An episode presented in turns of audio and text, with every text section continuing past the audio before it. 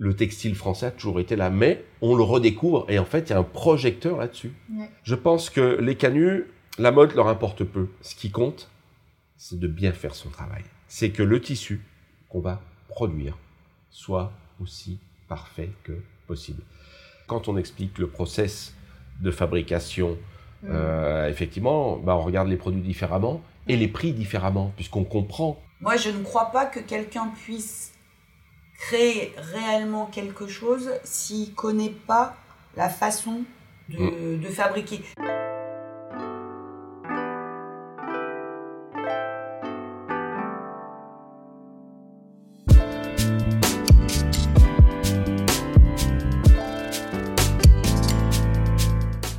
Bienvenue sur Qu'est-ce que la mode, le podcast qui vous invite à de multiples discussions autour de cette unique question Qu'est-ce que la mode?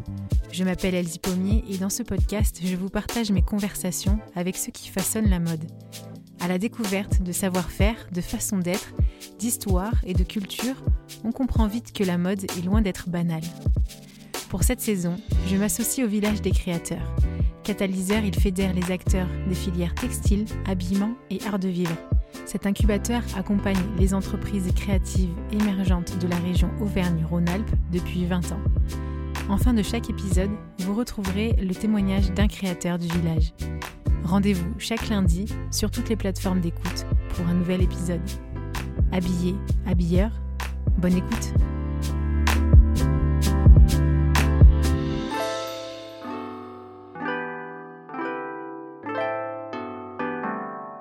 Bonjour euh, Virginie et Philibert Varenne. Bonjour. Bonjour. Euh, bienvenue sur Qu'est-ce que la mode?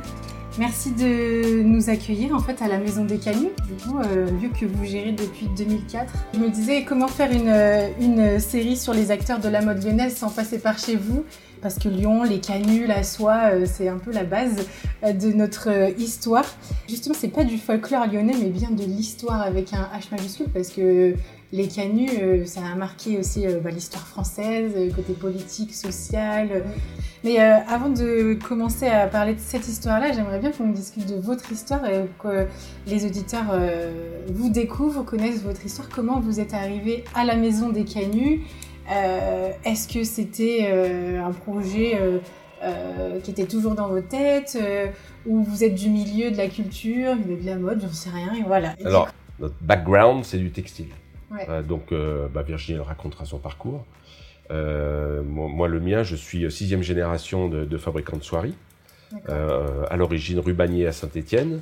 Et puis, suite à des, une usine qui brûle, hmm. tout perdu, ils sont venus s'installer à, Lyon au mi-temps du 19e siècle. Et moi, j'ai grandi dans, dans, cet univers. J'ai repris la société familiale. J'ai déposé le bilan en 2001. Et puis, euh, donc après, j'ai rencontré Virginie, qui vous racontera cette deuxième partie. Mais on a toujours été dans le textile. Et, on a toujours été, on a toujours fabriqué ici. Voilà, nous, on n'a jamais, jamais délocalisé.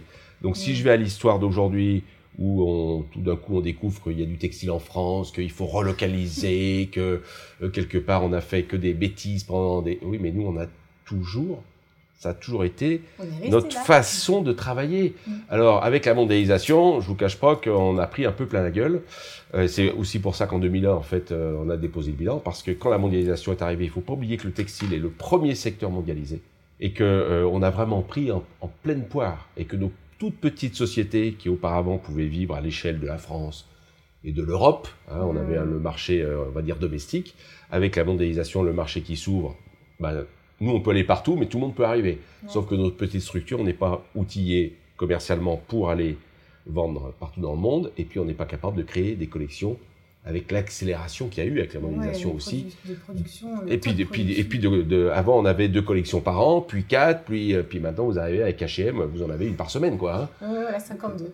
voilà, donc, euh, donc on ne peut pas suivre ce rythme. Donc voilà.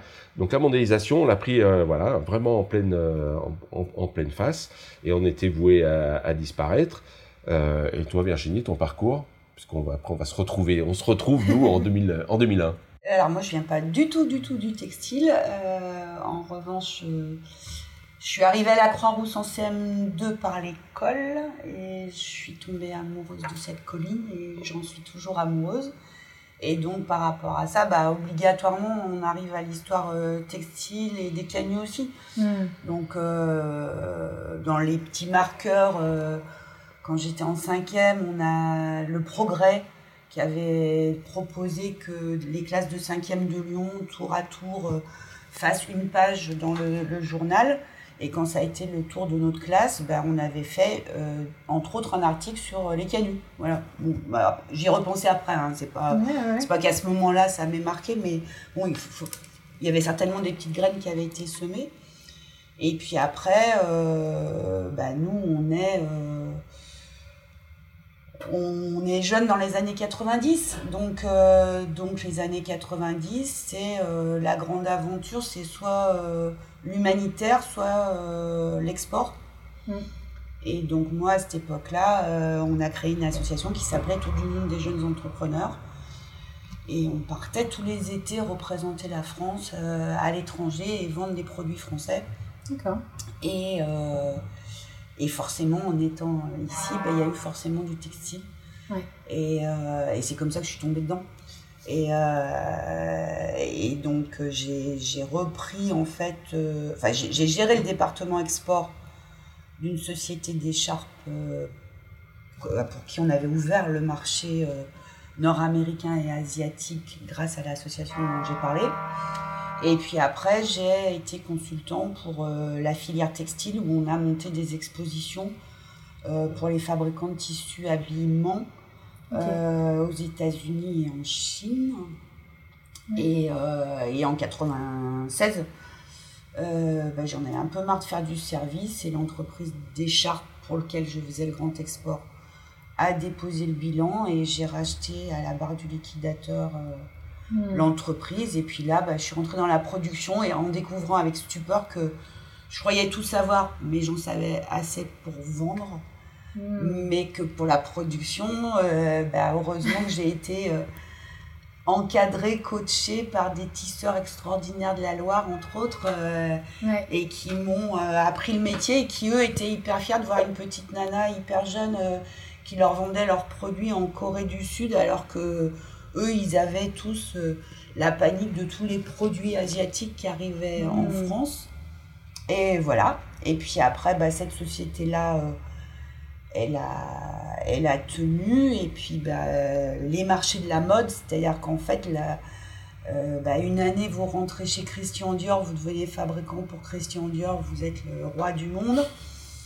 Sauf que l'année d'après, c'est pas du tout sûr que Christian Dior vous gardera en collection. Hmm. Donc en fait, vous êtes tout le temps, c'est à la fois la frénésie de cette industrie-là, et, et en même temps euh, le piège parce que vous vous êtes jamais secure en fait. Mais en même temps aussi c'est aussi aussi la beauté. Voilà. Qui, qui, qui, qui pousse à créer en permanence et à essayer de dire, euh, de gratter la tête que j'ai fait l'année dernière. Effectivement, je suis rentré chez Christian Dior, c'était fabuleux. Euh, mais comment je vais essayer de faire pour rester? Qu'est-ce que je peux leur proposer qui leur donnera envie de continuer avec moi? Ouais, ouais. Donc c'est aussi ce côté. Hein. Ouais, c'est le paradoxe. Et, euh, et donc euh, en 2001, vous bah, en 2001 en fait, on avait donc nos deux micro sociétés qui étaient à, peu pas très très bien en point.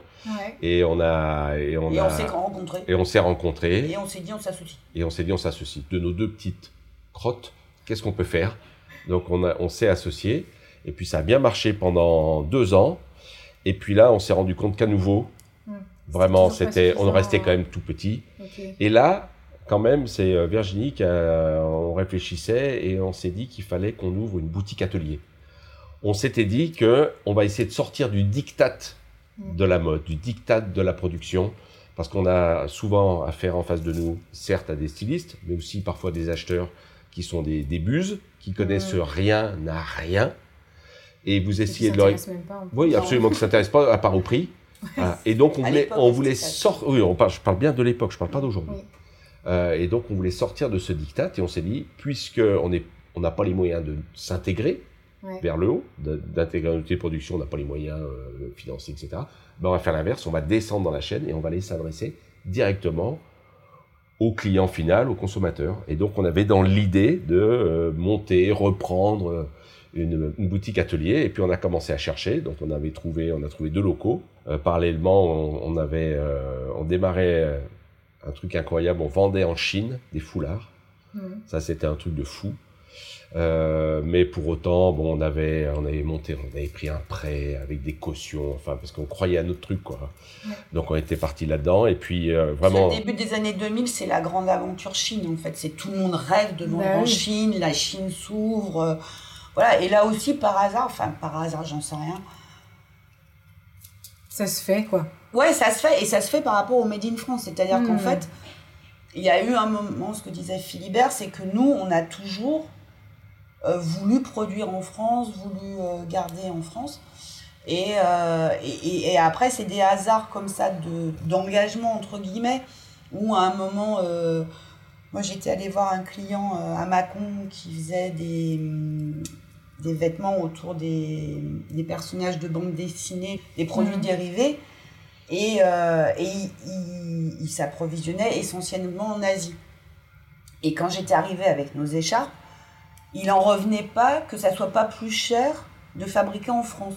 Et du coup, c'était devenu une espèce de joke entre nous. Ah et un jour, c'est lui qui nous a appelés. Il était en Asie et il dit vous, Virginie, vous vous allez jamais trouver, euh, vous allez vous moquer, je vous ai tellement charrié avec ça, pourquoi je vous appelle? Je dis, bah non, je ne sais rien, pourquoi vous m'appelez? Il me dit, parce que je suis avec une chinoise qui cherche des écharpes fabriquées en France, et forcément, j'ai pensé à vous, et il faut que je vous mette en contact. Et, et le lien, en fait, il s'est fait comme ça. ça a démarré. Et ça a démarré avec... Euh, une jeune femme qui est devenue une amie, euh, qui elle, euh, bah voilà, euh, voulait la mode française, les produits français, mais voulait du vrai, elle voulait du made in France, elle voulait pas. oui, juste de l'image. Juste de l'image, etc. Style, style français. Et, et donc, comment vous avez ouvert enfin la porte de la maison des Canuts Oui, alors justement, c'est, voilà, ça existe depuis 1970, la maison des Canuts, et elle avait été liquidée en 2003. Ok. Et donc en 2003, on était à nouveau dans une période un peu compliquée on cherchait euh, une porte de sortie. Et puis on avait trouvé une société qui était prête à nous racheter, mais qui gardait Virginie, la styliste, l'accès au, marché chinois parce que c'est ça qui les intéressait. Et moi, bah, bah moi je, partais. Et donc euh, c'était en février, je me souviens, on va dire mi-février. Donc je me revois encore, on se quitte avec Virginie, je pars chercher mes enfants que des copains avaient emmenés en vacances. Et là, elle m'appelle, euh, elle m'appelle. Je me revois, j'arrive à, la barrière de péage de l'île d'Abo. Elle me dit, on vend plus, tu pars pas, je sais ce qu'on va faire. On va reprendre la maison des canuts. On s'était quitté il y avait une demi-heure. que s'est-il passé pendant cette demi-heure Eh bien, Virginie habitait euh, à l'époque rue de Belfort et elle rentre chez elle et sur la porte de l'immeuble, il y avait une affiche il faut sauver la maison des canuts. Hmm. Et elle me dit ben, on va reprendre la maison des canuts.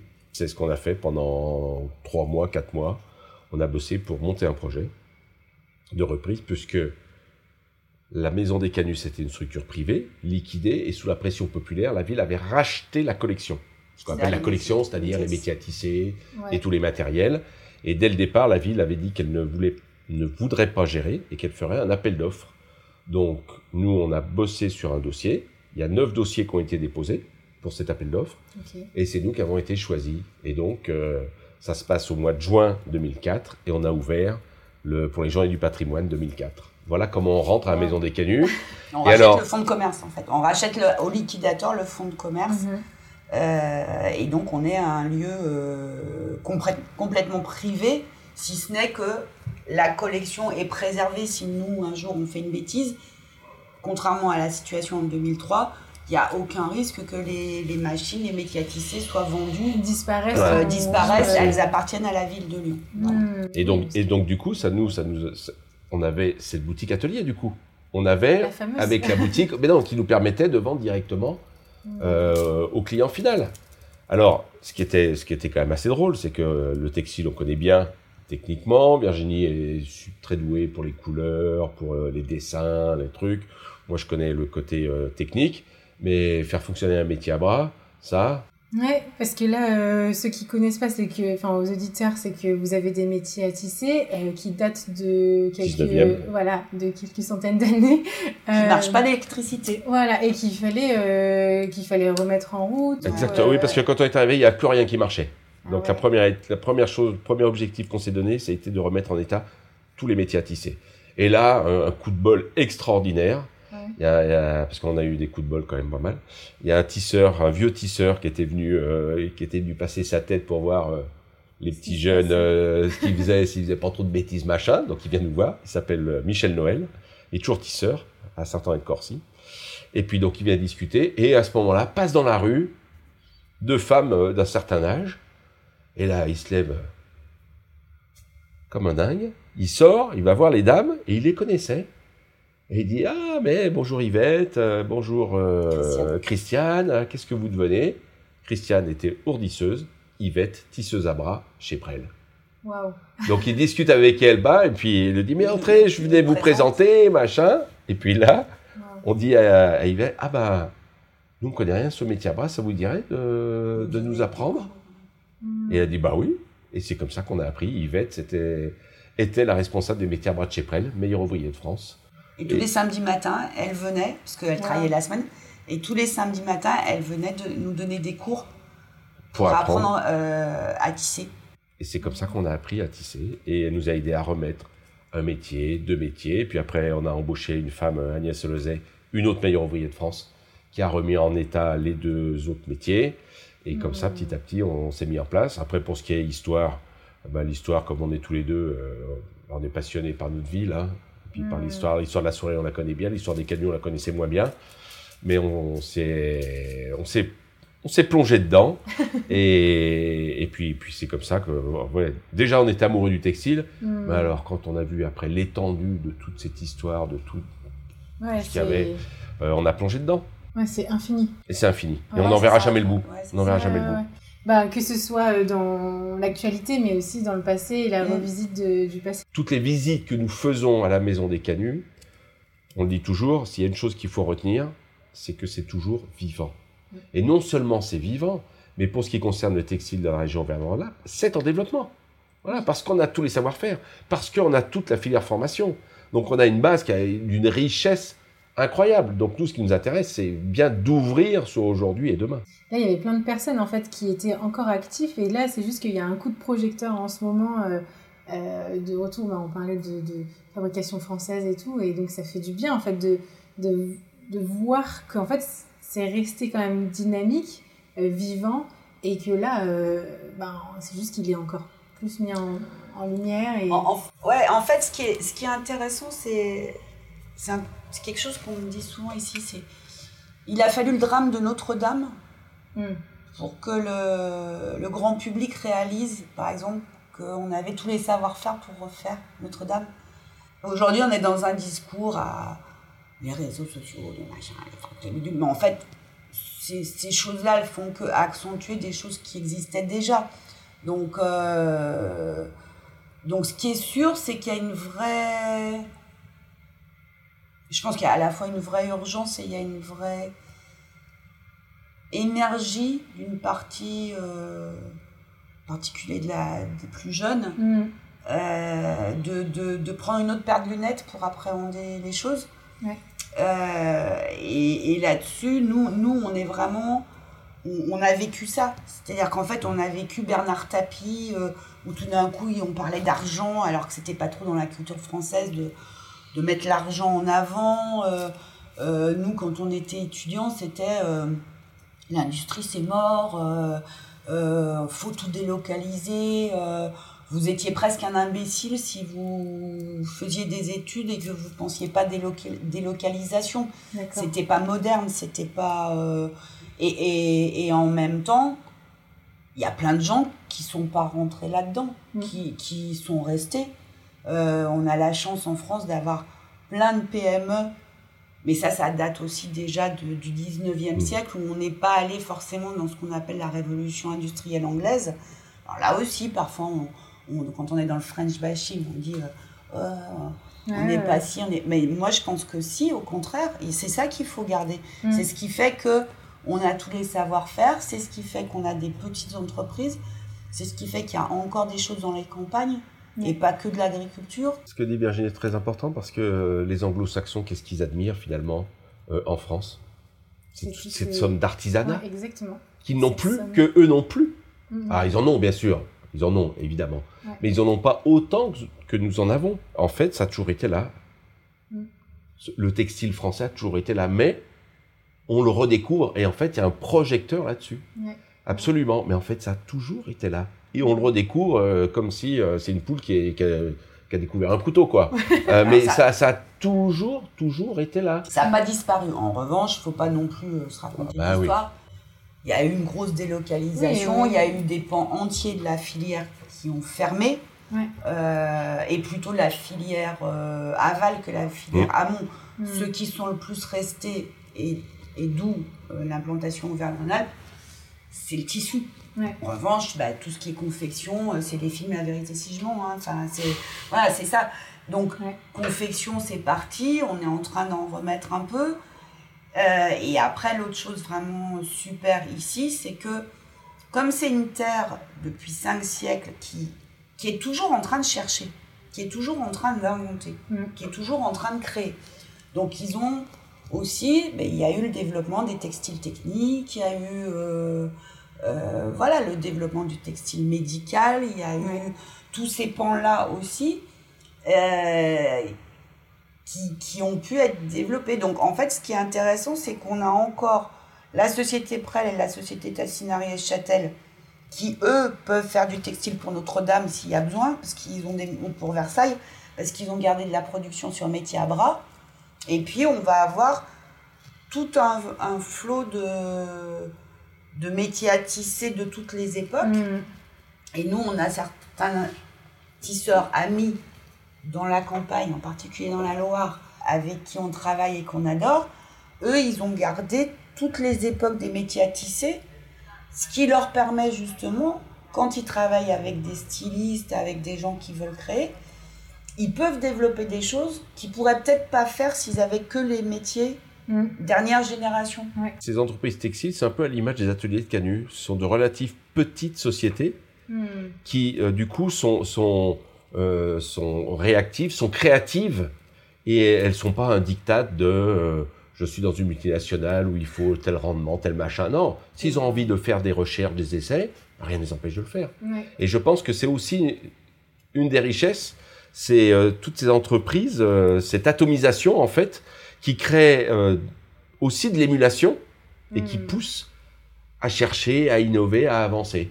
Et l'autre problème qu'on a, et un problème quand même qu'on a dans la région, c'est que comme dans le textile régional, ce que dit Virginie, c'est vraiment du B2B, c'est-à-dire hmm. que c'est des entreprises qui vendent à d'autres entreprises, mais du coup c'est aussi pour ça qu'on pense que le textile n'existe plus. Parce que le textile de la région n'a jamais été un textile où on va vendre au client final. Jamais. Sauf le foulard. Et, sauf le foulard, et c'est pas des produits finis. Voilà. Il n'y a que les foulards. Il n'y a que le foulard qui est un produit fini. Quand on pense soie, c'est vrai qu'on pense à ça. Euh, on ne pense pas à vêtements mm. ou autres accessoires. Alors que bah, les grands couturiers, euh, je pense euh, au groupe LVMH, ben, ils se fournissent dans la région. Chanel se fournit dans la région, mais qui le sait? À part ceux qui produisent. Voilà. Donc c'est aussi ça le problème. Et ça, c'est ça c'est factuel. C'est aussi notre rôle de d'expliquer hmm. ça et de dire que le textile, ok, vous pensez qu'il est mort parce qu'effectivement, il, il a quand même évidemment, il, est, moins, il est moins flamboyant qu'il n'a été, mais il est toujours là. Hmm. et ça, c'est aussi euh, ce qu'on s'attache à faire ici. Si on revient sur la maison des Canuts, euh, je voulais euh, m'attarder un petit peu sur le mot maison, qui a une belle connotation familiale et tout ça. Et puis, en fait, on, a parlé de l'échelle mondiale et tout ça, mais je me dis, euh, cette dynamique-là d'échange, de conversation, de partage, de développement, euh, j'ai l'impression qu'on l'a aussi un peu derrière ce mot maison. Tout à fait. Et on y tient, et ça, on est extrêmement attaché euh, à, ce, nom de maison, parce que tout à fait, vous l'avez parfaitement compris, une maison, c'est ouvert. Mm. Voilà. on rentre et on sort, exactement. Et ça appartient à tout le monde. Faut, petite parenthèse historique, à l'origine de la maison des Canuts, il y avait une coopérative de tissage hein, qui avait été créée pour euh, tous les petits tisseurs indépendants ou pas que tisseurs, aussi tous les métiers euh, périphériques et qui du coup devenaient salariés de la, la coopérative. Et puis après, les, mm. certains coopérateurs sont partis à la retraite, on vendait du matériel. Et donc Monsieur Berger qui avait créé la coopérative de tissage, il s'est retrouvé avec beaucoup de matériel, il a eu l'idée de créer la maison des canuts. Donc tous les matériels qui sont dans la maison des canuts ont été donnés.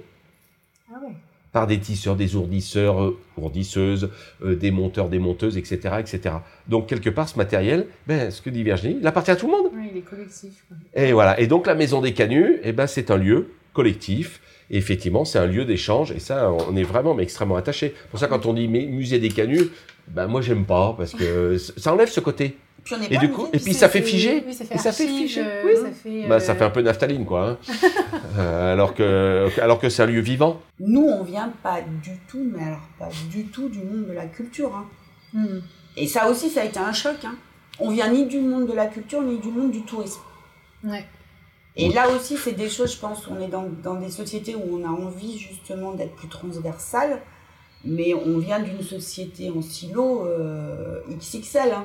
Hmm. Donc, euh, donc les, les. Je vais dire un mot qui est moche, mais c'est quand même ça c'est les racismes hmm. entre des gens qui sont vus par des gens de la culture comme étant du monde de l'économie c'est c'est hmm. ça, a été, ça a été blessant hein. au début euh, ah ouais on nous a regardé vraiment de travers on était les marchands du temple hein. on était là pour faire du pognon et ça euh, ça ah oui oui c'est un monde euh, waouh et puis en plus il y a tout un, un, vocabulaire alors vous comprenez un mot sur deux ou trois plus on avait on n'a pas le bon tampon sur la fesse gauche ou la fesse droite hein. on n'a pas fait histoire de l'art école du Louvre ou je sais pas quoi donc vraiment on nous regardait comme des guignols hein. Et, dans le tourisme, alors, tourisme, pas comme des guignols, mais les gens étaient dit, on va regarder quoi. Ah, voilà, on va voir. Bon, après, bon. Je pense que ça, c'est aussi des choses qui sont en train d'être prises en charge par, euh, par le monde de la culture. On est moins. Mmh. Euh, et la question de ce qu'on appelle les patrimoines vivants, par exemple, c'est un vrai sujet. Mais c'est aussi un sujet par rapport à une évolution aussi de la société. C'est-à-dire qu'en fait, si on, prend de façon rapide le XXe siècle, bah, euh, vous avez les congés payés en 36, euh, c'est le début où euh, tout le peuple français peut prendre quelques jours, etc. On, on, va avoir déjà des, des demandes, voilà, tout le monde apprend à lire, tout le monde, voilà. Et après, on va dans des musées, quand, même encore aujourd'hui, quand les gens pensent musée, souvent, je pense, on pense collection peinture, sculpture, euh, archives, euh, voilà, c'est, on pense à ça. Et, et, on a raison de penser à ça, enfin, ça en mhm. fait partie. Et en fait, l'intérêt d'une histoire sociale, d'une histoire industrielle, mécanique, elle arrive dans les années 70. Et, et, et elle commence à, être là, d'où l'ouverture d'ici, et, et, qui vient en fait avec une médiatisation à l'époque du retissage de la chambre du roi à Versailles par Presles et par Tassinari et Châtel. Hmm. Et là, il commence à y avoir des gens qui ont envie de voir comment c'est fabriqué. Il y a un début de, de, de tourisme industriel, de, ça va être aussi, je pense pas que ça existait avant, mais peut-être je me trompe, hein, mais on va aller visiter euh, euh, une huilerie, un vignoble. Oui, voilà, c'est comprendre pour comprendre comment c'est fait. D'où ça vient, comment ça se fait. D'ailleurs, d'ailleurs, Monsieur Tassinari avait beaucoup poussé à la création de la Maison des Canuts, parce que suite au retissage de la chambre euh, du roi à Versailles, ils étaient énormément sollicités parce que les gens voulaient voir. Ah et eux, ils produisent, ils peuvent pas et produire et accueillir. Donc ils avaient beaucoup, ils avaient beaucoup soutenu. Ils avaient beaucoup soutenu le, la création de, de la Maison des Canuts c'est super euh, intéressant de voir comment administrativement on sépare rapidement euh, culture, économie, industrie, mmh. savoir. Tout en fait, alors que savoir-faire, euh, savoir et faire, ben c'est ça mmh. va. c'est tout. Ça, c'est un tout. c'est pas un gros mot, culture, culture, économie, culture, argent, c'est pas un gros mot. on le voit dans, justement dans l'histoire hein, de, des, des canuts eux-mêmes. Enfin, ça, ça a été euh, une explosion économique pour la ville de, de Lyon mmh. euh, dans, dans, dans, leur histoire. J'ai pu lire euh, les chiffres dans, dans, le livre que vous avez fait, que vous avez édité. Voilà, on, on voyait le, le, nombre de, de, métiers à tisser augmenter de, de, de décennie en décennie. C'est lié aussi à un développement des compétences, aussi à un développement et une et un, un, attachement aussi à l'héritage, à la transmission. Et l'évolution des marchés, parce que le 19e siècle, en termes de, de, euh, de mode, ah, c'est quand même révolutionnaire. Hein ouais. euh, Puisqu'on a, euh, on va avoir plusieurs révolutions en même temps. C'est que après la Révolution française, on a une nouvelle classe sociale qui va se développer, c'est la bourgeoisie, mm. qui veut singer, entre guillemets, l'aristocratie, mais en mettant peut-être pas euh, des choses aussi, aussi belles. C'est l'arrivée des métiers euh, mécaniques, c'est la création euh, de la haute couture dans la deuxième, dans la deuxième moitié du 19e, c'est la séparation des marchés entre ce qu'on appelle la robe, l'ameublement et la paramantique. Euh, donc il s'est passé plein de choses au 19e. Mm. Donc tout d'un coup, on a, une, on a donc cette nouvelle classe sociale qui demande de plus en plus. Donc on a une demande, de, de en l'occurrence à Lyon, de soie euh, voilà, très importante sur des unis. Et c'est là que Gillet va mettre au point le noir, euh, le noir impérial. Hein, euh, voilà. Moi, je considère que le 18e artistiquement, c'est l'âge d'or de la soirée lyonnaise. Puisque là, 18e, il y a vraiment des choses absolument à tomber par terre techniquement. C'est complètement dingue. Et puis après, pour moi, il y a l'âge d'or industriel qui sera, qui va être le 19e. Mm. Où là, on va rentrer dans des productions plus importantes sur des produits relative qualité. C'est aussi le développement des grands magasins. Euh, où les soyeux lyonnais vont aller, vont aller, vont, vont aller vendre. C'est pas, encore prêt à porter, mais ils vont aller vendre dans les grands magasins à Paris. Euh, je veux dire le, bon marché, euh, voilà, où on, achetait à l'époque les tissus au mètre. Hmm. Et tous ces grands magasins vont se développer, et donc les Lyonnais allaient vendre leur soie. Et puis après, effectivement, alors après au 20e, on va avoir euh, la haute couture qui va se développer, le nombre de, de collections qui va augmenter, et puis l'arrivée du prêt-à-porter euh, au lendemain de la Deuxième Guerre mondiale. Voilà, qui nous a amené après au prêt-acheté, mais ça, c'est une autre histoire. oui, c'est ça. Mais et justement, alors comment euh, les canuts définiraient, auraient défini la mode? En fait, c'est les créations. Je ne sais pas si c'est de la mode. Je pense pas que la mode existe à l'époque. La mode, la mode, moi, je dirais qu'elle va aller plus avec la coupe et le style. Mais en revanche, euh, on ne peut pas dissocier non plus, et ça je pense que c'est aussi, on reprend conscience de ça. Nous, nous ici en médiation, on, compare souvent l'alimentaire et, le textile. D'abord parce qu'il y a des saisons des deux côtés, et, euh, et par exemple, quand vous êtes euh, chef cuisinier, si vous voulez faire un bon plat, il va falloir que vous ayez des bons aliments. Euh, vous ne pourrez pas, euh, si vous avez un poulet euh, en plastique, vous ne pourrez pas faire un poulet de Brest au morille, si la crème n'est pas bonne, si les mhm. morilles sont pas bonnes, etc.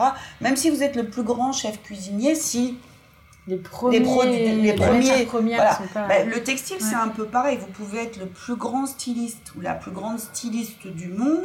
Mm si vous travaillez pas comme un grand cuisinier avec vos, fabricants de tissus qui développent des choses pour vous, qui voilà, et ça, ça veut dire aussi que euh, la styliste ou le styliste, comme le, grand chef cuistot, il doit connaître tous les métiers.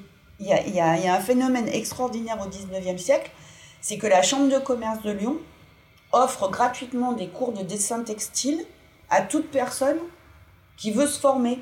Alors, si je, je, moi de te couper, juste corriger, parce que ça date de, des années 1750. Voilà, donc même 1750, donc même avant. École gratuite, publique de dessin. Pour le textile, hein, pour la soirée. hein. Attention, hein. ah, oui, oui. Poussé, hein. Voilà. Et après, effectivement, la chambre de commerce. Euh, mais la première école de tissage a été créée à la Croix-Rousse. Et elle a été, alors ça s'appelait pas école de tissage, c'est ce qui deviendra plus tard l'école de tissage, mais on avait des cours, c'était créé par les canuts. Ah. Place Berton, c'est-à-dire à 50 mètres d'ici. Et où ils pouvaient aller le soir ou le week-end se former. Et après, ça, ça a été créé euh, dans les années 1860, a été créé euh, l'école elle-même de tissage. Mais, mais pour revenir à votre question, je pense que les canuts, la mode leur importe peu. Ce qui compte, c'est de bien faire son travail c'est que le tissu qu'on va produire soit aussi parfait que possible. Il ne faut pas oublier que les canuts, en fait, ils n'ont pas affaire aux clients, puisque les canuts travaillent à façon pour un donneur d'ordre, mm. qui est le soyeux. D'accord? Donc, le, soyeux ou le fabricant de soirée ou le négociant. C'est eux qui mettent au point les tissus, avec celui qu'on appelle le chef de service, mais c'est eux qui vont choisir donc quel type de fil, quel type de couleur, quel type de dessin. Mm. Voilà. Donc après, le canut, lui, ce qui l'intéresse, eh ben, c'est de à partir de ce qu'on lui a donné, de faire un travail le plus abouti possible. Euh, et on a une anecdote qui est célèbre. On a un de nos amis euh, qui vend euh, beaucoup en Italie. Et, et un jour, Dolce Gabbana lui dit Tiens, j'ai trouvé un tissu, là, j'ai chiné. je suis tombé sur un tissu, je suis sûr que c'est vous qui l'avez fait. Alors, il, prend le tissu et, il va dans les archives, machin, il trouve effectivement c'était eux qui l'avaient fait. Et il va voir ses tisseurs en disant voilà, Dolce Gabbana a vu ça, il voudrait que qu'on le refasse. Mais surtout, ce qu'il veut, il veut qu'on le refasse, mais avec la patine qu'il a aujourd'hui. Le côté vieilli, un peu. Et donc les tisseurs disent non, non, ça c'est ça c'est n'importe quoi, c'est pas possible. De toute façon, puis on n'y arrivera pas, machin. Et surtout, il voulait pas. Et voilà, et il voulait pas. Et notre copain, Franck, c'était pas mal faire son travail que de le faire comme était demandé par. Euh, c'était Prada, non, c'était pas Dolce Enfin bon, c'était une boîte italienne. Euh, et mais qu'il fallait, il fallait le, le, refaire abîmé. Et que même euh, là, au 20e, 21e siècle, il y avait des tisseurs dans des maisons de soirée pour qui c'était un blasphème. Mais il a insisté, il a insisté, elle a insisté. pédagogie pour. Euh, et ils l'ont fait. Et ils l'ont fait. Et ils ont eu marché. Et, après, je peux vous dire qu'ils étaient d'une fierté, les tisseurs. Ah bah j'imagine. Voilà. mais on y, en plus, on voit bien le gars, non, on voit bien en train de gongonner, je veux pas le faire, je veux pas le faire. Et puis après, bah, il est obligé de le faire, il le fait, il dit, bah, puisque je dois le faire, je veux le faire bien. Voilà. et, et, et, et, en fait, ils l'ont bien fait. Hmm. c'est ça qui est extraordinaire. Ça m'amène à, à, cette question justement entre euh, innovation et euh, tradition. Mm. On, en a un peu euh, parlé, mais où est-ce que où est-ce qu'on se place ou quel conseil vous donneriez Je pense qu'il y a une chose qui est fondamentale, c'est que ces tisseurs, ces, ces maisons de soirée, ils ont des compétences dingues. Ils ont des archives. Et il faut voir les archives. C'est fabuleux ce qu'ils ont. Et donc, ce que je pense, c'est qu'ils vont les consulter qu'ils n'ont jamais des gros moyens, mais que c'est les rois de la bricole. Voilà. Et qu'ils ont une ingéniosité, comme dirait Virginie, l'intelligence de la main, qui fait que d'un côté les archives, d'un côté les métiers, d'un côté le fait de se graboter un peu le, le corniolon, de réfléchir, de chercher, de discuter avec Pierre-Paul Jacques Jean, de bidouiller, et ils y arrivent. C'est ça qui est fabuleux. C'est fabuleux. On a, euh, on peut pas, on peut pas rentrer dans le détail, mais il y a nos amis tisseurs dans, dans la Loire, une grande maison euh, lui demandait de tisser des rubans, de tisser, de, en fait, d'utiliser un, un, ruban comme une trame. Ah, Alors qu'on utilise une trame, c'est des fils. Et là, on, donc cette grande maison demande de, de, de, de, tisser, alors de tisser euh, des rubans, de le découper en lamelles et de, de tisser ces petits morceaux. Oh au début, ils disent Oh, dis donc, alors, quelle, histoire? Et puis ils ont essayé. Et puis là, là, là, là, et ils ont réussi. Hmm. Et donc ils tissent du ruban pour du tissu prêt à porter. Enfin, de luxe, hein, parce que c'est une grande maison. Hein, voilà. Mais tout ça avec de la bidouille. Mais après, c'est là où ça rejoint la, cuisine, en fait, je trouve. Parce que nous, c'est une question qui revient souvent ici. Pour demain. C'est au niveau de la soie. Les gens, le mot soie, ils n'arrivent pas vraiment à mettre une vraie définition hmm. de Alors régulièrement, on a par exemple, mais la soie d'où elle vient. Alors moi, c'est ce que je dis souvent, est-ce que pour la laine, vous posez la question de l'endroit où on a coupé les cheveux au mouton Non, enfin bon, voilà, c'est... Euh, et, euh, et, après, bah, c'est pareil, moi je prends toujours l'exemple de la pomme de terre. La soie, c'est comme la pomme de terre. Bah, avec de la soie, vous pouvez faire euh, la mousseline de soie, du pongé de soie, du twill de soie, du taffetas de soie, du velours de soie. Avec la pomme de terre, vous faites de la purée, des frites, du gratin dauphinois. Après, tout dépend comment vous allez la travailler, ce que vous allez euh, mettre euh, avec ou comment. Et, et, ça, du coup, ça permet de, de mieux comprendre parce qu'on a quand même ça aussi, c'est quelque chose dont il faut avoir conscience, c'est que le, prêt-à-porter ne date que de 70 ans. Hein. En fait, jusqu'à la Deuxième Guerre mondiale, mmh. qu'on soit riche ou qu'on soit pauvre, pour s'habiller, on passe par l'achat d'un tissu où on réalise nous-mêmes le tissu, on confectionne nous-mêmes, ou on va chez le tailleur. Mais on a... On a et, en fait, ça fait que 30 ans que euh, on a perdu l'idée quand on regarde le textile, de regarder la qualité de l'étoffe, la coupe, la confection, et qu'on a perdu une idée du prix de, de l'industrie euh, textile. tout le monde avait une culture textile, tout le monde, tout le monde, tout le monde. Et tous les gens de plus de 40 ans l'ont. Riche pauvre, hein Riche ou pauvre, hein euh, toucher une matière. Bah, ils reconnaissent, si ça, bah, ça, je peux. Euh, après, c'est une question de moyens. Est-ce que je peux acheter un beau drap de laine ou est-ce que bah, je vais me contenter d'une. D'un petit, d'une petite, une petite toile de laine, mais, mais on savait la différence. Oui, mais et ça, et ça, on l'a perdu. À cette époque-là, serait parti sur Shine ou sur H&M. Ouais.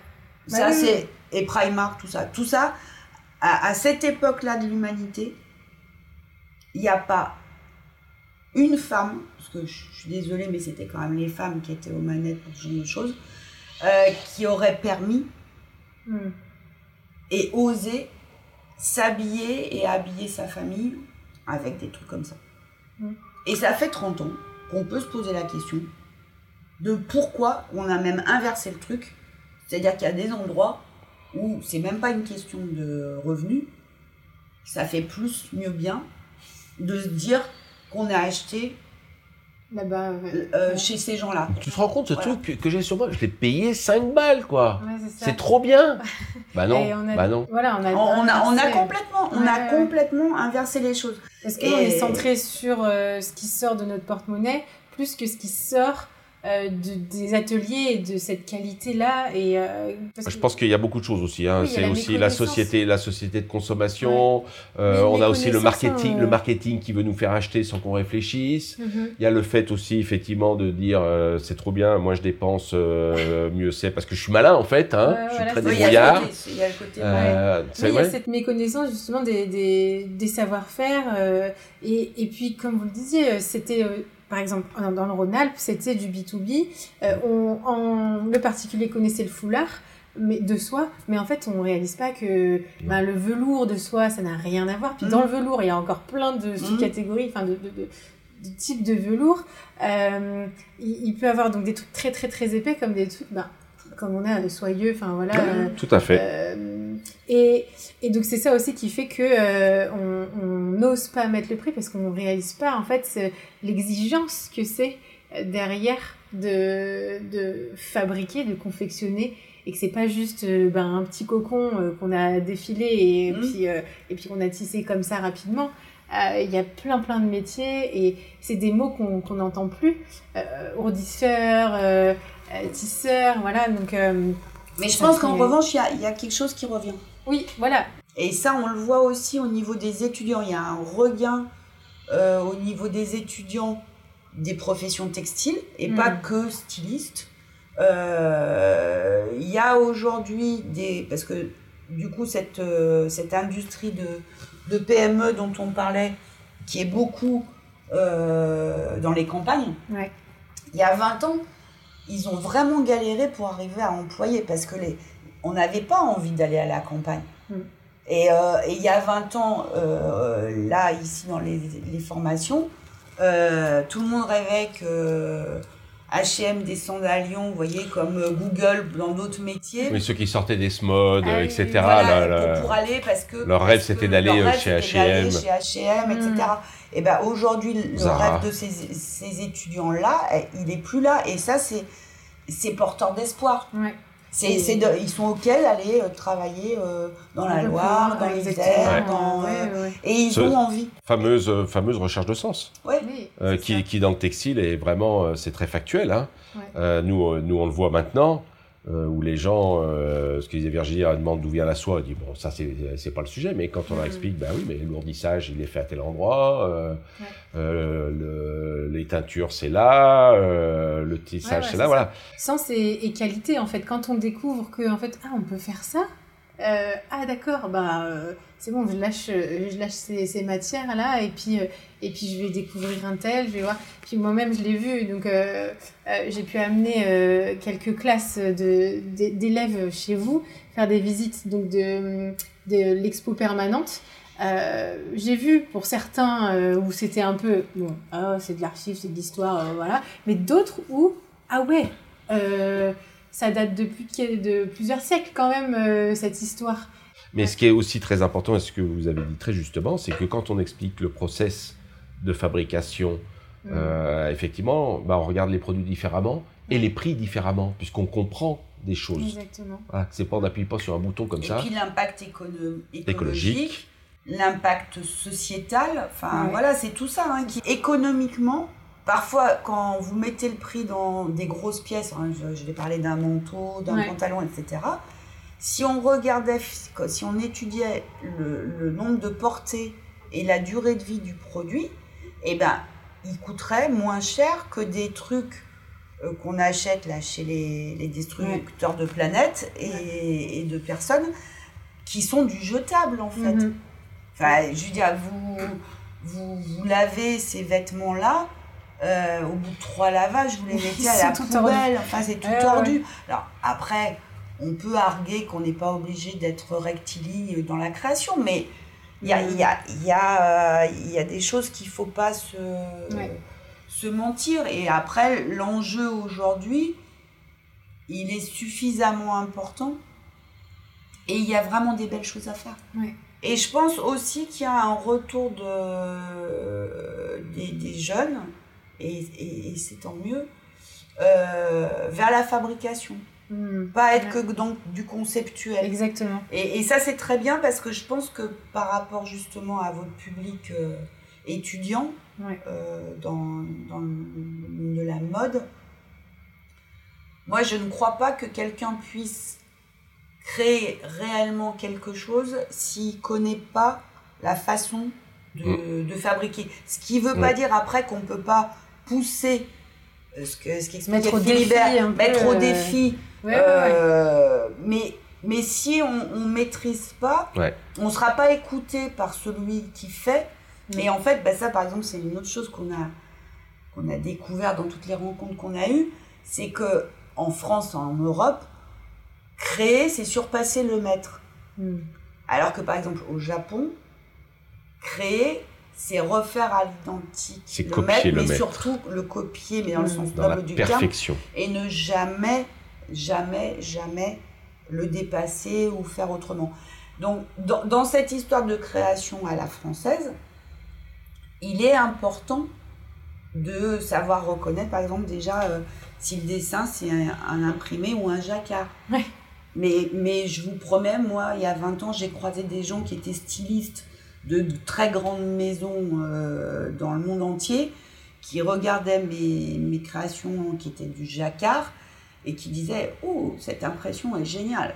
Donc, donc ça, c'est quelque chose quand même qui est important. Mais dans ce que tu dis, à contrario, il y a, il y a deux, il y a deux euh, créateurs qui, étaient, qui connaissaient la technique parfaitement et qui ont fait des choses, une petite carrière pas mal. C'est Karl Lagerfeld mm. et Jean-Paul Gaultier, qui étaient des techniciens hors pair. Et ça, je pense. Oui, non, bien sûr. Et ça fait la différence. Et ça fait la différence. C'est pour ça que euh, nous, quand on a des, des, des étudiants des, euh, de, de, euh, qui sont dans la mode, mm. moi, c'est ce que je leur dis. Je leur dis, il ne s'agit pas de la maîtriser, la technique, mm. mais c'est d'essayer de, la comprendre un peu pour savoir, quelque part, jusqu'où on peut aller ou pas. Et peut-être même solliciter des tissus avec lesquels on travaille en disant, mais est-ce qu'on ne pourrait pas aller un peu plus loin qui, du coup, qui, qui fera que vous pourrez aussi vous démarquer et, faire avancer les choses. Mais moi, je me souviens, Karl Lagerfeld, il paraît que c'était un technicien, mais en tissage, mais un truc de mm. dingue. un truc de dingue. donc il pouvait converser en fait avec euh, avec. Il faut être au moins en capacité d'être chef de projet. S'intéresser en fait. Euh, et comprendre. Voilà, là ce serait le, plus grand conseil, euh, s'intéresser. Ah et du coup justement. C'est le plus grand conseil. Ben c'est bah, moi je, je, je fais euh, ma recommandation livre. C'est ma, ma question à chaque fois euh, à la fin de, de, de cet échange mais euh, je, l'ai vite fait aborder dans, dans le la conversation mais j'ai pu lire du coup Canu qui es-tu? De édité et écrit par vous deux et qui est, qui est sorti en novembre 2020 c'est ça?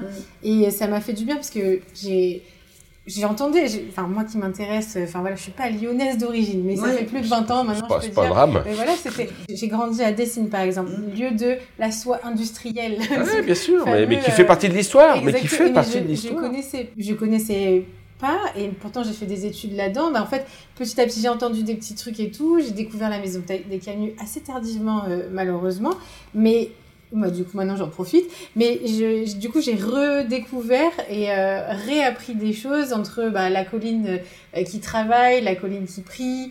Euh, voilà, là, le, vieux lion et Croix-Rousse se rejoignent autour d'une table là aujourd'hui. Mais et ça fait du bien. Donc, merci d'avoir édité, d'avoir. on voit la, la passion. franchement, je n'imaginais pas du tout votre enfin, le parcours qui était pas du tout du milieu culture ou de cette idée de transmission et tout ça. Parce que déjà, quand euh, on fait, euh, quand on vient voir les expos, quand on voit ce livre, bah, vous multipliez aussi les moyens d'échanger et de mm. donner euh, à, savoir en fait. Euh, on peut voir les métiers, mm. euh, enfin voilà les démonstrations. Moi à chaque fois je pourrais filmer et faire que ça et regarder constamment et, et, je vois voilà les élèves qui, qui changent de regard. Ah mais j'ai compris, c'est bien de faire des petits schémas, mm. le, le, le, carré blanc, le carré noir, le carré blanc, mais quand on voit ça, ça ah, change. Bah, donc, donc merci pour, pour cet ouvrage. Moi c'est ma recommandation. Mais euh, vous, peut-être que vous avez euh, aussi des, ouvrages ou un ouvrage qui, qui vous a marqué aussi. Euh.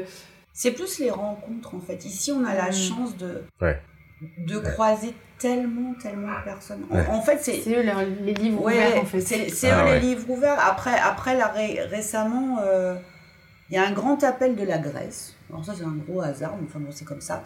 Et on a, euh, on a eu deux rencontres avec des, des Grecs qui sont venus parce qu'ils s'intéressaient à la mécanique Jacquard et qui voulaient faire ça bien. Donc forcément, ils sont venus à Lyon. Hmm. Et j'ai envie de dire, forcément, ils sont venus jusqu'ici.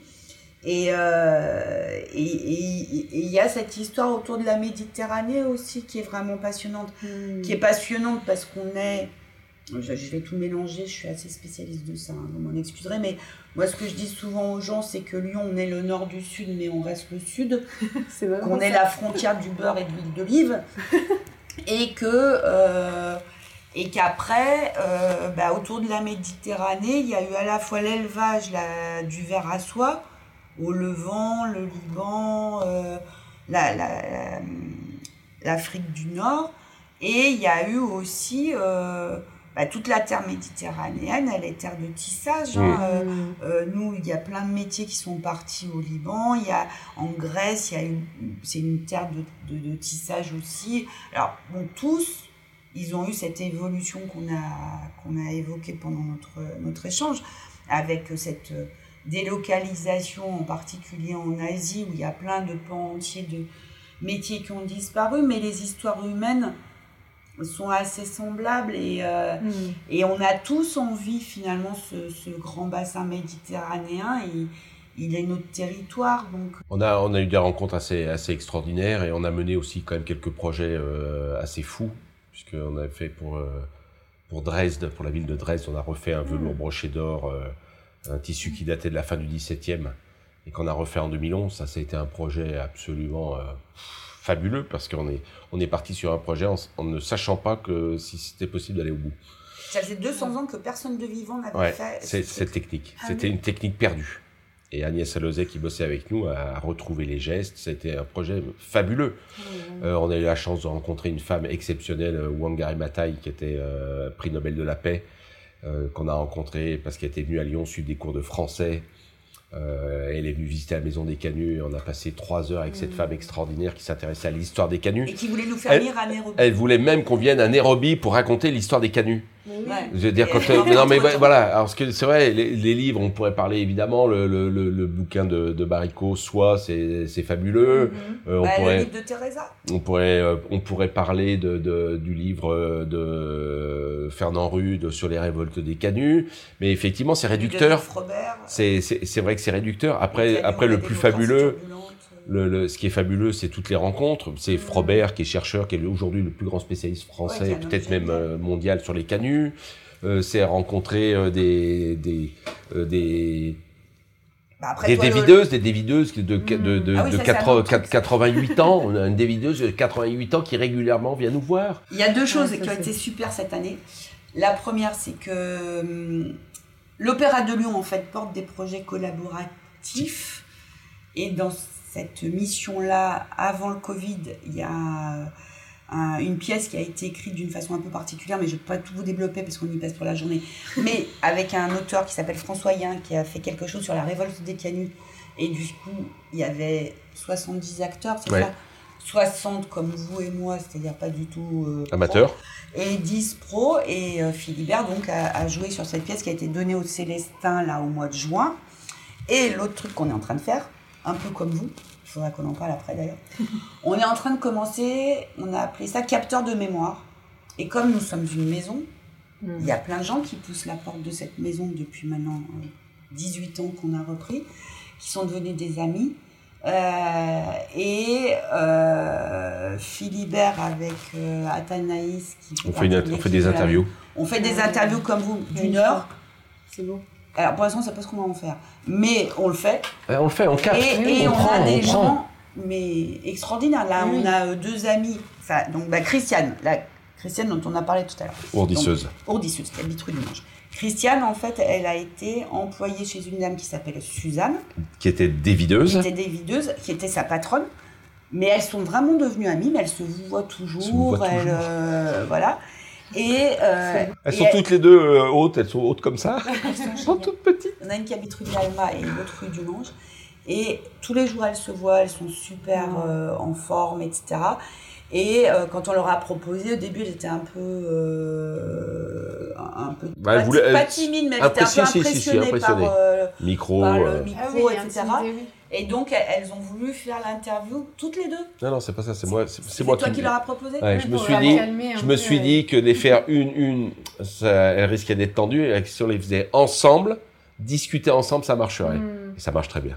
Et ça, Ce que vous dites, c'est que les gens sont des livres ouverts. Mais moi, c'est ça, en fait. Au début, euh, vraiment, euh, comme je le dis, hein, ce podcast, c'était pour moi au début parce que j'aime bien cette question. Mais c'est quoi la mode? C'est tellement plein de sens. Ça, ça permet de rencontrer surtout des personnes. Mmh. Et, euh, et donc, ben, ça continue alors que c'est une ressource juste au début pour moi personnelle et puis en fait voilà là je vois que ça me permet de, de, donner voix à des parcours tels que les vôtres et aussi faire écho à ce que vous faites bah avec ces petites dames là euh, ça me donne envie de les rencontrer ah ouais mais c'est génial puis euh, ben c'est ça les personnes sont des livres ouverts c'est ce que je ah étudiants ça... tout le temps mmh. aller rencontrer les personnes mmh. et, euh, et c'est un vrai cadeau c'est vrai que moi je suis très. Ouais, c'est ce, ce c'est un proverbe africain hein, qui dit que euh, tout homme, tout homme avec un grand H, hein, c'est pas sexué, hein, euh, tout homme qui meurt, c'est une, euh, une bibliothèque qui brûle. Ouais, vous avez parfaitement raison. Après, quand vous dites après la mode, je pense que nous concernant, nous on a voulu vraiment échapper au diktat de la mara. Bien sûr, on est influencé. Non mais on, on, est influencé mm. évidemment. On, on va pas dire qu'on vit en dehors de la mode. Mais pour nous, euh, je dirais la mode, c'est ce qui était quand même assez drôle, ce qu'on a remarqué avec Virginie, c'est que souvent on se dit, ah, ça j'ai envie de ça. Je me souviens très bien de, du bleu euh, lavande, il y a une dizaine d'années, on avait envie de ça. Mmh. et c'est pas qu'on est géniaux, on avait envie de ça. Et puis qu'est-ce qui s'est passé un an après, deux ans après? Il est sorti. Il est sorti. De toute façon, la mode, c'est un malgré tout, c'est toujours un. C'est de la sensibilité, c'est. Oui, après, c'est.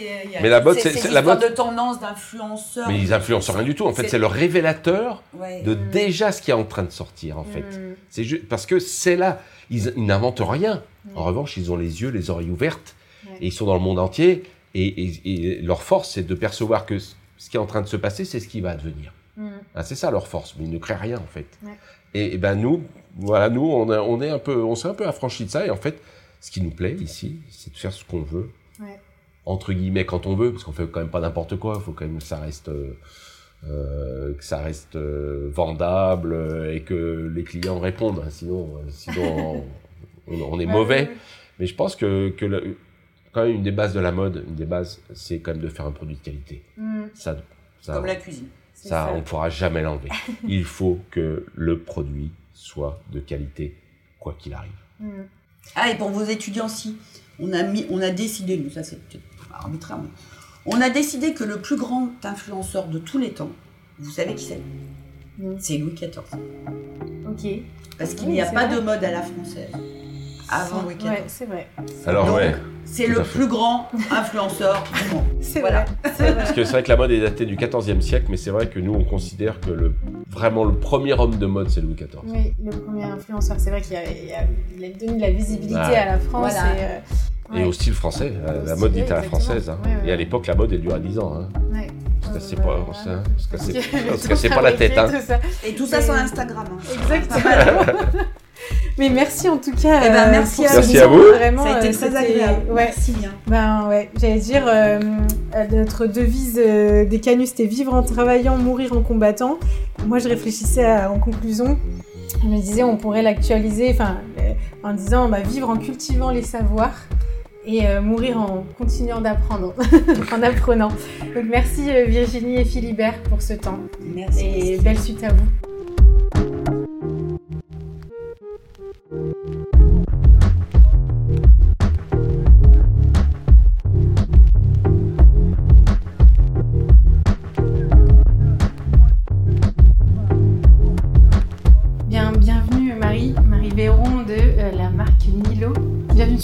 Qu'est-ce que la mode?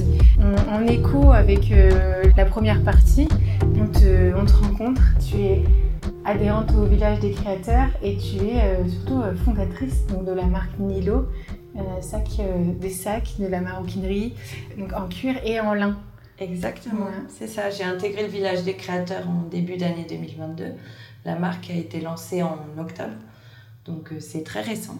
C'est une marque de haute maroquinerie d'aujourd'hui, comme tu l'as dit. Donc on fait des sacs, euh, des pochettes, des petits porte-cartes et des ceintures, et euh, en lin et en cuir précieux. Donc on a du cuir d'autruche et du cuir de saumon, deux cuirs revalorisés de l'industrie alimentaire.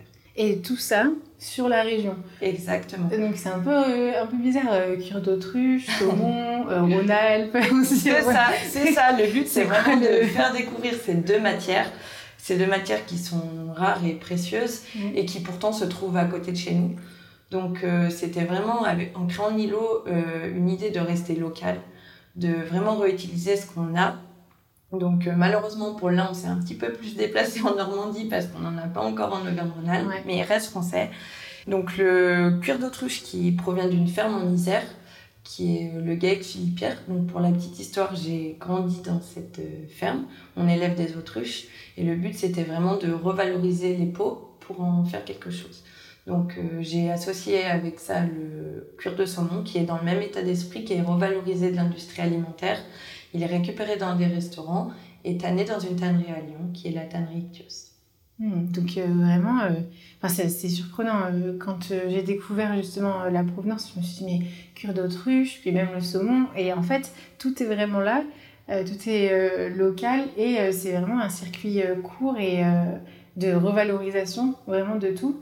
Et en plus, du coup, c'est des, des cuirs vraiment, vraiment élégants et rares, comme tu disais. Euh, et donc, comment, euh, comment est-ce qu'ils s'intègrent dans, ton produit euh, entre le lin, le cuir Est-ce que tu pourrais nous, parler un peu justement de, ça?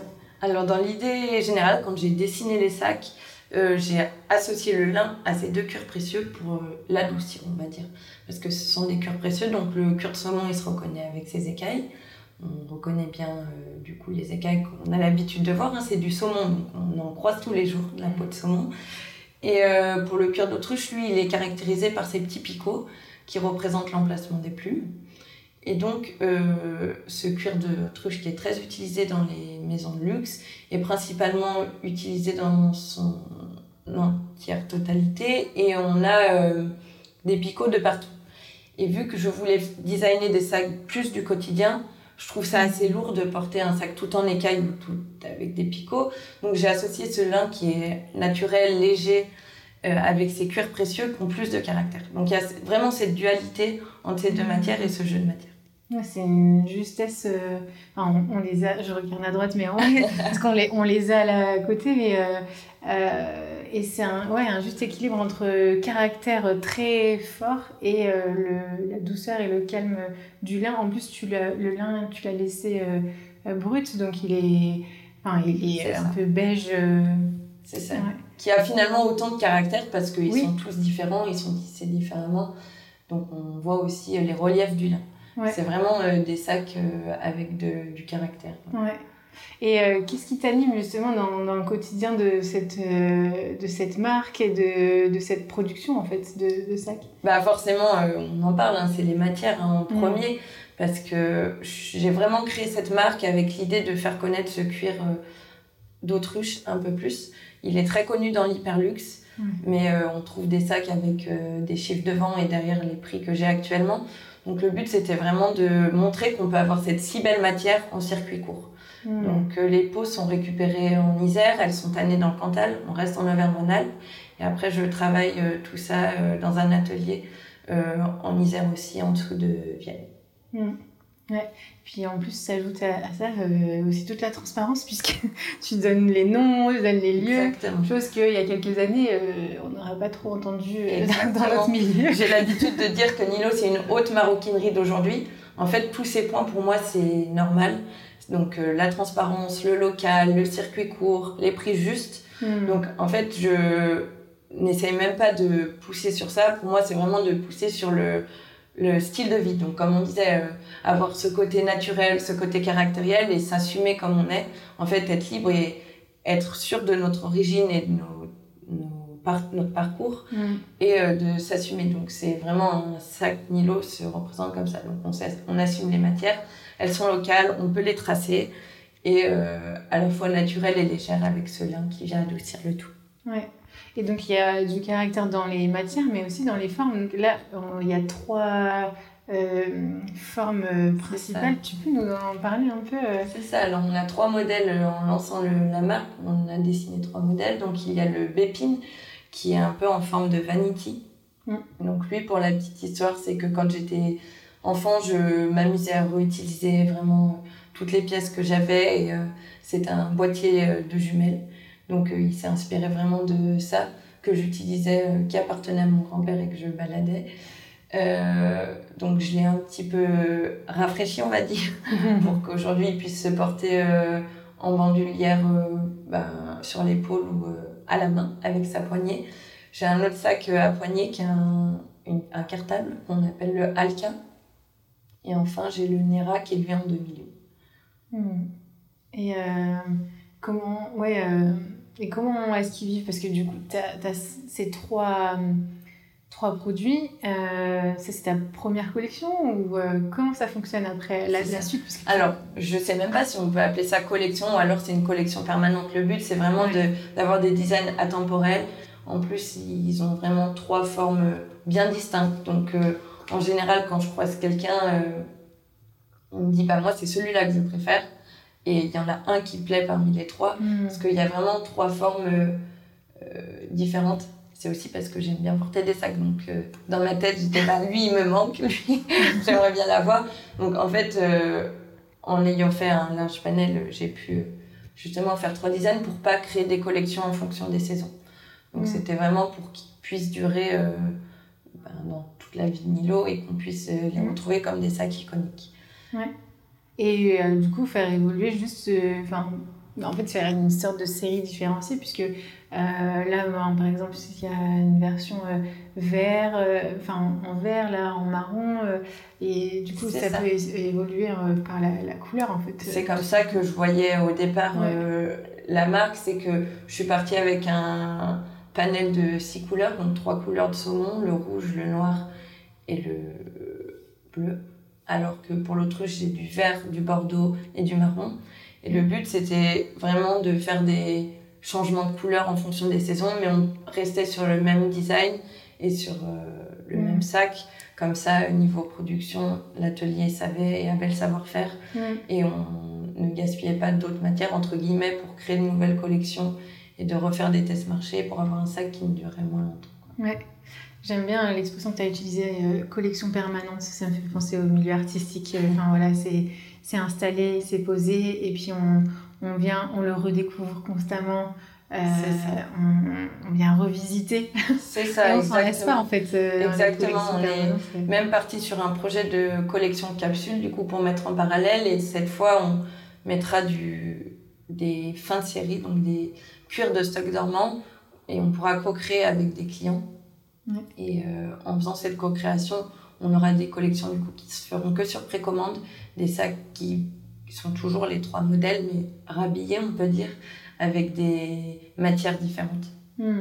de stock dormant. Donc on reste aussi dans l'upcycling, on ne réutilise pas de nouvelles matières pour ces sacs, et ça permet à la fois de, ben, de changer, d'innover sur ces trois modèles. Tu parlais de co-création. En fait, c'est presque même euh, une personnalisation puisque tu, tu co-crées avec euh, donc, euh, des clients, des personnes qui t'entourent. Donc, tu es aussi énormément en relation aussi avec, avec eux, avec ceux qui s'habillent de, de, ton sac. Du sac Nilo, exactement. donc, le but, c'était vraiment de... Je sais pas si on pourrait pousser aller jusqu'à personnalisation parce que ça sera pas au cas par cas, mais c'est vraiment un choix commun donc je propose plusieurs matières en disant ben, en stock dormant on a cette couleur, cette matière de telle tannerie. On reste toujours avec des tanneries françaises, hein, on reste vraiment dans l'idée de Nilo. Et euh, après, euh, suite à un sondage, on voit euh, ben, la préférence et on fait à la majorité hmm. pour ensuite les mettre en précommande sur un mois et avoir produit au nombre pile de précommande pour pas en faire plus cette fois-ci. Ouais. Donc on sort un petit peu du cadre de l'autruche et du poisson. Et du coup, euh, des nouvelles, euh, nouvelles esthétiques, des nouveaux... C'est ça, ouais, tout à fait. La question qui est assez récurrente, euh, donc j'allais dire, mais qu'est-ce que la mode? Mais juste avant ça, une petite question peut-être introductive, c'est est-ce que depuis que tu as commencé cette activité, ta définition de la mode a, a changé ou évolué? Elle n'a pas changé, mais elle s'est éclaircie. En fait, avant, je ne me considérais pas comme quelqu'un qui suivait la mode. En même temps, c'est à petite échelle. C'est simplement que j'ai toujours aimé créer et m'exprimer. Et finalement, c'est ça. Pour moi, la mode, c'est qu'on peut s'exprimer librement et pouvoir créer à l'infini.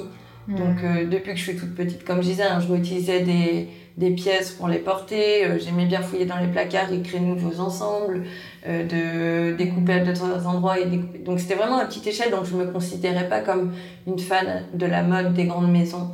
Mais maintenant que j'ai créé Nilo, c'est ça. En fait, je crée un sac et je me dis, bah, il ira très bien avec telle tenue, il faut mettre telle couleur et l'associer avec telle matière parce que.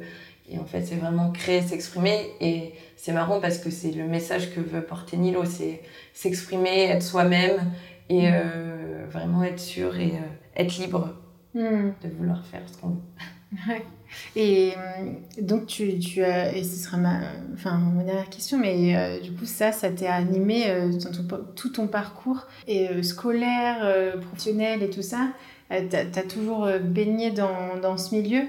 Et ensuite, tu t'es tu t'es lancé dans Nilo. Juste un, un petit point parcours aussi personnel pour se dire, bah, mais, parce que ça, ça, des fois, on arrive à cette définition de manière sereine. Euh, avec quelques années ou suite à une expérience ou des fois c'est presque inné, j'en sais rien, il y a des personnes des fois qui sont comme ça. Mais on, peut dire que c'est inné hein, parce que moi finalement j'ai monté Nilo mais à l'envers d'une marque traditionnelle on va dire c'est que je suis partie de la matière.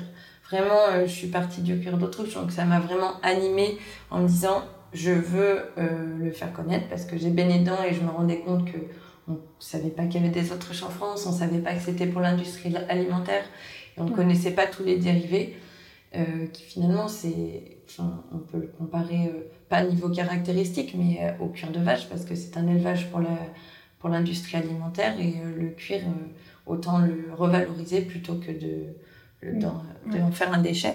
Donc ça m'a vraiment animée dans ce point-là, et avant mes études, donc j'ai fait une école de commerce, et je savais que je voulais faire ça.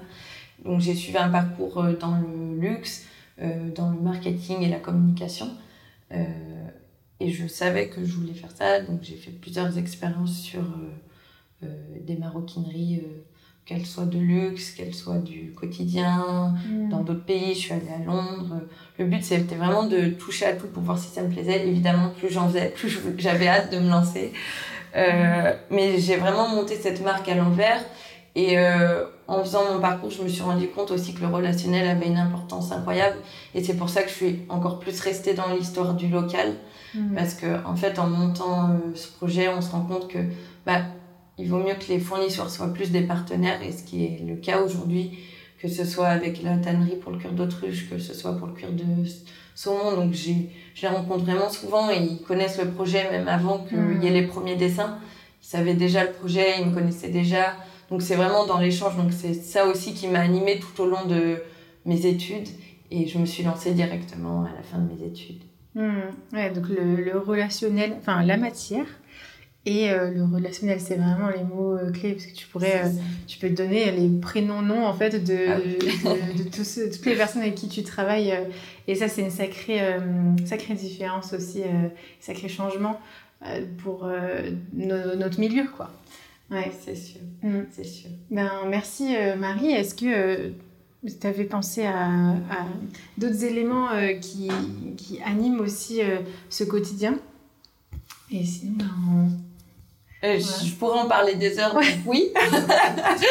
Mais je crois que tu as bien résumé avec matière relationnelle et, et, finalement tout ça localement. Donc, ouais.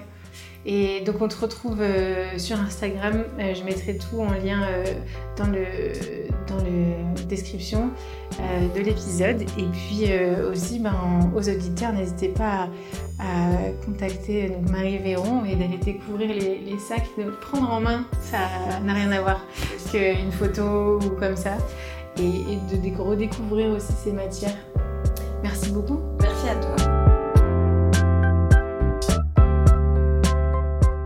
Ce podcast vous plaît, abonnez-vous et partagez votre avis signé de quelques étoiles sur Apple Podcast. Vous pouvez aussi rejoindre celles et ceux qui soutiennent la production par une contribution mensuelle sur patreon.com slash qu'est-ce que la mode. Vous y retrouverez d'ailleurs des épisodes en exclusivité. J'aimerais vous remercier. Vous êtes plus nombreux à chaque nouvelle diffusion. Merci pour votre écoute, pour nos échanges sur LinkedIn, Instagram, par mail J'apprécie continuer la conversation avec vous et vous rencontrer est toujours édifiant. Habillé, habilleur, à la semaine prochaine.